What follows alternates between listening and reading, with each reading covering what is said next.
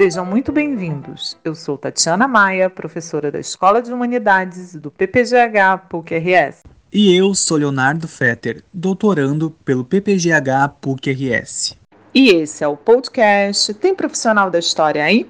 Criado para apresentar ao público em geral as múltiplas possibilidades de atuação do profissional da história, além dos acervos disponíveis para pesquisa. Você quer conhecer mais sobre o exercício da nossa profissão em instituições públicas e privadas, nas redes sociais e na vida coletiva? Então, você é o nosso convidado para ouvir diferentes experiências profissionais.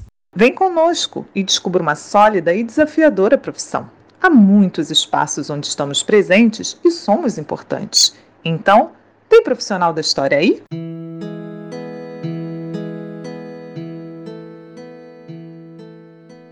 Os nossos convidados de hoje são Amilcar Pereira e Amauri Mendes Pereira. Amilcar Pereira é professor do curso de licenciatura em História, da pós-graduação em Educação e da pós-graduação em Ensino de História da Universidade Federal do Rio de Janeiro, UFRJ. É doutor em História pela UF e fez pós-doutorado em Educação e História na Columbia University em Nova York, nos Estados Unidos. É coordenador do Grupo de Estudos e Pesquisa em Educação Antirracista, o GPA, UFRJ, e autor do livro O Mundo Negro, Relações Raciais e a Constituição do Movimento Negro no Brasil, entre outros livros e artigos. A Milka é uma referência nacional e internacional no campo de estudos das relações étnico-raciais história e cultura afro-brasileiras. A Mauri Mendes Pereira é professora adjunto da Universidade Federal Rural do Rio de Janeiro, atuando nos cursos de graduação e pós-graduação. Doutor pelo Programa de Pós-Graduação em Ciências Sociais da Universidade do Estado do Rio de Janeiro, UERJ. Foi presidente do IPCN, Instituto de Pesquisas das Culturas Negras RJ, e diretor da BPN, Associação Brasileira de Pesquisadores Negros. Tem uma larga trajetória na luta antirracista no Brasil. A Milka e a Mauri vêm conversar conosco sobre a importância das questões étnico-raciais e da luta antirracista como elementos centrais na construção da cidadania brasileira e também na nossa prática profissional como historiadoras e historiadores. Muito obrigada, Milka e a Mauri, por participarem desse projeto.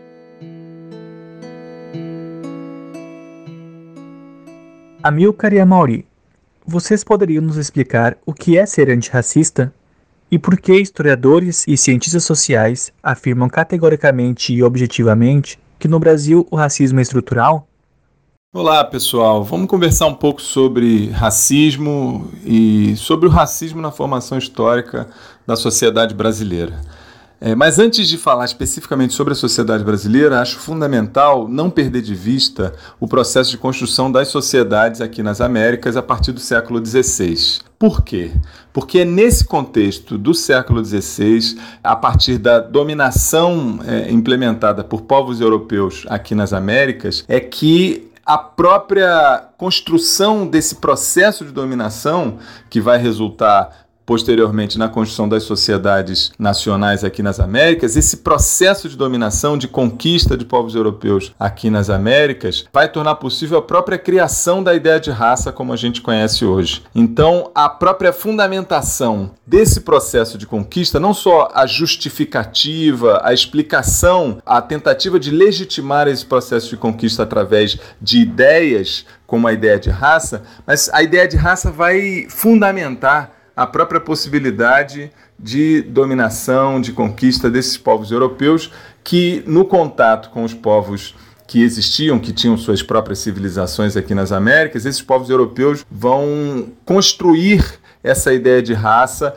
para fundamentar a sua própria ação de dominação e de conquista. É muito importante que a gente entenda isso, porque a partir dessa compreensão, a gente passa a enxergar que todo racismo existente na sociedade brasileira e aqui nas Américas em geral, ele é sempre estrutural, porque o próprio processo de construção das sociedades aqui nas Américas a partir do século XVI, ele tem na sua própria fundamentação a ideia de raça que informa as ações, que informa a própria construção desse processo histórico de criação das sociedades aqui nas Américas desde o século XVI. Então, o que muita gente chama de modernidade, esse período histórico que tem como marco ali o início do século XVI, a conquista aqui das Américas pelos povos europeus e que vai se estendendo, vai nesse processo de modernidade vai se desenvolvendo o próprio capitalismo tal qual o entendemos hoje, né, o conhecemos hoje.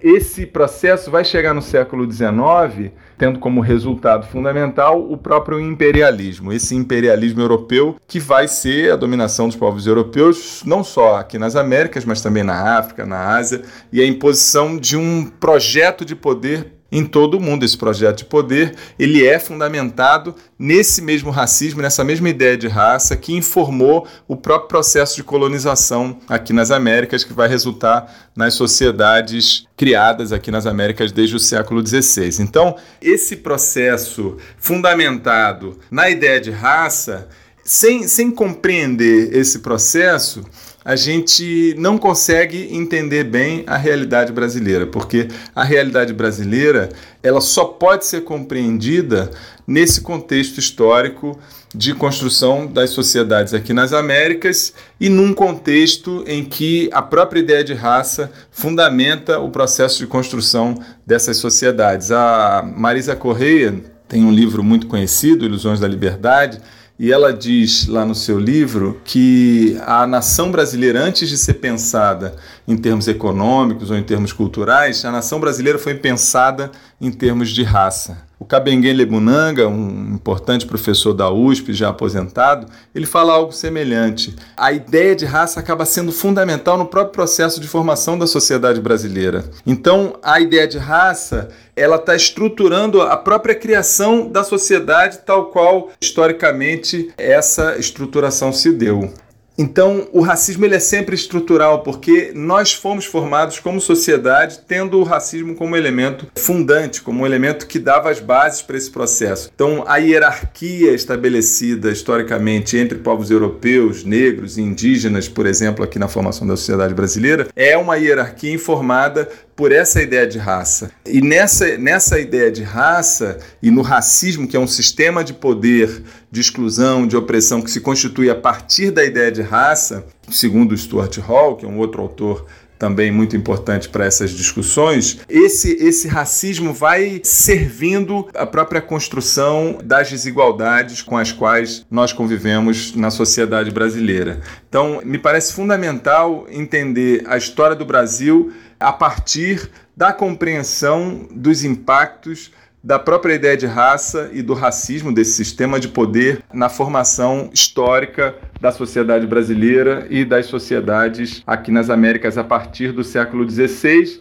tendo em vista que no século XIX, quando o Brasil se torna uma república, lá no final do século XIX, essas teorias raciais que informavam a própria consolidação dessa ideia de modernidade, elas serão a própria base do pensamento social brasileiro, a partir do qual nos formamos como sociedade republicana, né, naquele contexto. Então, nada menos republicano que o racismo, e é o racismo que informa a própria construção desse pensamento social durante a República, no início da República aqui no Brasil. Isso vai se prolongar e até hoje o racismo permanece como um elemento estruturante na própria formação da nossa sociedade.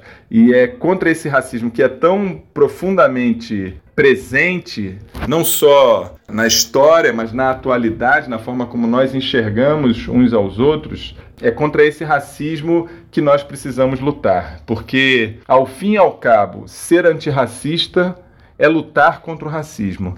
Não é só entender o quanto o racismo ele é terrível e o quanto o racismo nos forma como sociedade, mas é também lutar contra esse racismo, é buscar alternativas, possibilidades para essa compreensão, para essa consciência em relação à existência do racismo e aos danos, aos impactos tão terríveis que o racismo causa como um sistema de poder na, na sociedade brasileira, mas é fundamentalmente lutar contra esse racismo com as ferramentas, com as estratégias que tivermos. Então, para falar mais sobre ser antirracista, eu convidei a pessoa que é a minha referência nessa discussão, a pessoa que em vários aspectos me forma nesse debate sobre racismo e antirracismo. Então, eu convidei o professor Amaury Mendes Pereira, que é um intelectual dedicado a pensar sobre o racismo, sobre o antirracismo na sociedade brasileira, ensina é, o antirracismo, a disciplina Educação das Relações Étnico-Raciais na Universidade Federal Rural do Rio de Janeiro. E o Amauri é também uma liderança histórica do movimento negro, alguém que participa da própria fundação do movimento negro unificado lá em 1978, ainda durante as lutas contra a ditadura então vigente, depois atua de diversas formas no movimento negro aqui no Rio de Janeiro e além de tudo isso é também o meu pai. Então eu pedi para o meu pai falar para vocês um pouco sobre o que é ser antirracista. Então vou passar a palavra para ele agora. Escutem, ouçam aí o Amauri. Um abraço. Ser antirracista pode ser fácil e pode ser difícil. É fácil para quem, por alguma razão, de alguma maneira, imbuiu toda uma, o seu próprio ser, né, a pessoa que, de alguma forma, construiu dentro de si uma visão de igualdade que as pessoas, o caráter, as características morais, inteligência, nada disso depende da cor da pele e de marcas corporais. Para essas pessoas é fácil. Pode ser fácil, geralmente é fácil. Mas, infelizmente, muito infelizmente, para a grande maioria das pessoas, e olha, não só pessoas brancas ou pessoas que são socialmente vistas como brancas, de pele mais clara, cabelos lisos, mesmo para pessoas que não sejam brancas, mas socialmente sejam vistas como brancas, em geral não é fácil ser antirracista.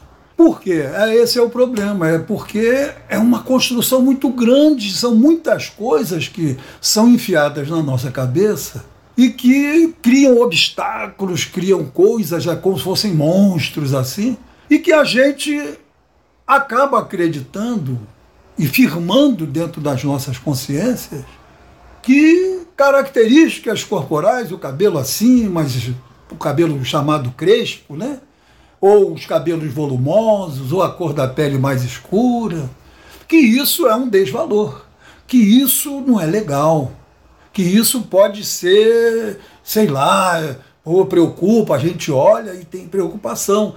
Isso é muito comum, mesmo em pessoas que não são brancas, que sabem que não são brancas.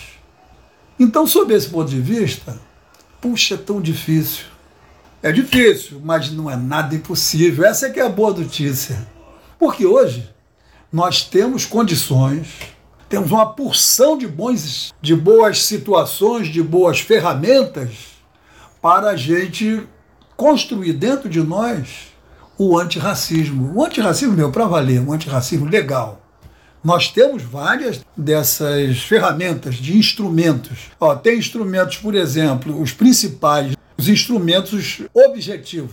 Nós temos leis. Quem quiser acompanhar vai observar, poxa, a lei tal que é o que obriga né, a adoção do ensino de história da África, de ensino sobre a cultura, história e cultura afro-brasileira, sobre a história e cultura indígena. Leis que valorizam a diversidade entre as pessoas, a diversidade social, a diversidade em geral de jeitos de ser, né? De escolhas. A gente usa essas palavras deficiência física. Puxa vida, tem tanta gente que é surda e, no entanto, ouve muito melhor que muita gente que tem o ouvido pleno, pensa que ouve, mas não consegue ouvir, não consegue compreender, não dá importância ao que ouve. Então, quem é mais deficiente auditivo? Quem não consegue ouvir legal, quem não dá atenção ao que ouve, ou alguém que, mesmo não conseguindo ouvir, dá o máximo de atenção a tudo aquilo que consegue perceber de, por outras vias. Então, quem consegue pensar a diversidade e ver que há legislação hoje, que há treinamentos, que há cursos, que há uma porção de mecanismos institucionais capazes de movimentar essas ideias nesse sentido, se abrir para a diferença, que a diferença é que é legal. Minha avó falava assim: olha, nem os dedos das mãos são iguais. Olha só que legal, né? Minha avó era sábia, apesar de nunca ter estudado. Então, Esse, esse é um ponto de vista, é uma, o mecanismo objetivo é muito, muito interessante e está disponível. Quem quiser, só procurar. Tem programas de rádio, programas de TV, tem uma porção, tem, já tem desenhos animados, tem videogames. É só procurar que vai conseguir encontrar uma porção de, de jeitos, às vezes jeitos gostosos, jeitos prazerosos de entender desenhos, pinturas, para entender que a diversidade é legal e dentro dessa diversidade, no caso brasileiro, a diversidade racial é um negócio fantástico. Né? Tem, tem para tudo aqui, né? No nosso país. Aí eu queria falar de uma outra forma que são é, as questões subjetivas questões íntimas de cada pessoa, aí o buraco é mais embaixo. Porque a pessoa precisa, em primeiro lugar, realmente ter uma atenção capaz de se abrir mesmo, mesmo sem entender. Mas precisa ser capaz de dizer: eu quero, eu quero me abrir. Porque tem isso, tem pessoas que objetivamente querem ser antirracistas, não aceitam, briga se alguém disser para ele. Mas no cotidiano, no jeito, intimamente, ela não consegue. Não consegue, porque é aquilo que nós conversamos no início, né? Nós conversamos no início que, puxa, é um monte de informações que a gente tem e que nos levam a desmerecer, a desvalorizar as pessoas negras, vistas como negras, cabelos crespos, pele escura, pele mais escura.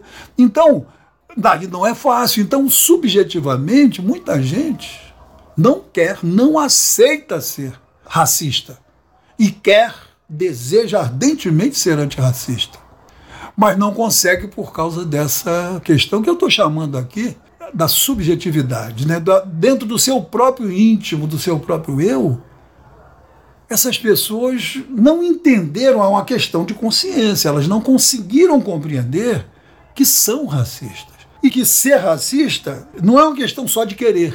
Ser racista é uma questão de ser informado desde criancinha e na socialização com amigos, com pessoas, com parentes, no contexto onde se vive, ser informado de coisas negativas sobre as pessoas diferentes, de pele mais escura e cabelos crespos e marcas, né, o nariz assim, a boca, sabe? Que essas pessoas são, dá para desconfiar que são, né, não é legal lidar com essas pessoas. Então isso que é, torna difícil para caramba a pessoa se tornar de fato antirracista. Não é só a questão de querer, eu não quero, não aceito, é questão íntima da subjetividade. E aí aquilo, né, o buraco é mais embaixo e é preciso de fato botar consciência. É preciso a pessoa, antes de tudo, querer compreender o seu limite objetivo de que não conseguiu ainda entender bem até que ponto eu sou racista e preciso construir em mim o antirracismo. E aí eu penso que a gente pode finalizar pensando nisso, né? Para a grande maioria das pessoas no nosso país, eu estou falando aqui do nosso país, o Brasil tem muitas diferenças em relação a muitos outros países. É muito comum se comparar com os Estados Unidos e tal. Eu acho isso um problema, sabe? Porque aqui é muito, muito, muito diferente sobre todos os aspectos, não vamos nem entrar em detalhe porque não dá. Então, no nosso país, é preciso, para a grande maioria das pessoas, construir o antirracismo dentro de si. Para isso é preciso, de fato, ter sangue na veia, é preciso ter firmeza de propósito. Não posso me deixar vencer por qualquer impressão, por qualquer discurso, por qualquer jeitinho. Isso é muito comum. Aí tem aquelas frases, eu tenho amigo negro, eu gosto de negro, eu sempre tive. Não, não. Isso não vale para ser, para construir o antirracismo, primeiro é preciso ter mais dúvida do que certeza. Para construir de fato o antirracismo é preciso perguntar primeiro de tudo: opa, peraí, o que é ser antirracista? Se eu não sei, tem que procurar procurar objetivamente na vida social, conversar com pessoas, se informar de preferência pessoas negras, pessoas que possam lhe explicar. Ih, rapaz, é complicado, porque você que é mais claro, você não entra no mercado e não é seguido toda hora. Você pode passar a esbarrar nas pessoas, as pessoas acham que é normal você esbarrar. Mas se nós estivermos juntos, eu é que esbarrar, as pessoas já vão achar que é algum problema. Já... A tendência é essa. Então, você conversando com pessoas negras é um bom caminho, às vezes, para conseguir te ajudar a construir o antirracismo. Mas também dentro de si, converse consigo próprio. Converse consigo própria e construa para ajudar a construir intimamente. E aí pergunte mais do que responda. É preciso ter essa, eu vou usar a palavra, embora talvez não seja exato, mas ter a humildade, ter a sensibilidade, o bom senso de perguntar a si mesmo: vem cá, será que eu tenho alguma vantagem? Eu vou tentar ver dentro de mim quantas vezes eu tive vantagens por ser uma pessoa mais clara. Será? Então, o será é um jeito legal para se ajudar para cada um e cada uma pessoa que queira de fato construir dentro de si o antirracismo, o será ter mais dúvidas do que certeza, não sou, não quero, não, não me interessa ser racista. Mais do que isso é preciso perguntar: será que não sou?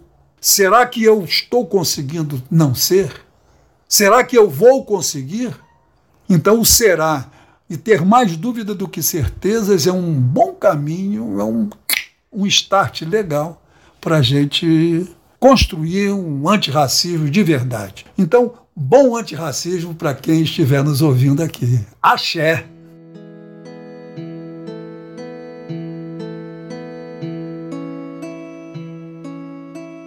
Muito obrigada, Milker e Amauri, mais uma vez por participarem desse projeto. E para todas e todos que nos acompanham, esperamos que tenham gostado dessa entrevista. Convidamos vocês para nos seguir no Facebook, no Twitter e no Instagram. Participem, comentem as entrevistas e sugiram temas. Será um prazer dialogar com vocês e construir esse projeto coletivamente. A música que inicia esse podcast é Atraente, composição de Chiquinha Gonzaga, de 1877. Fiquem bem e até o próximo episódio.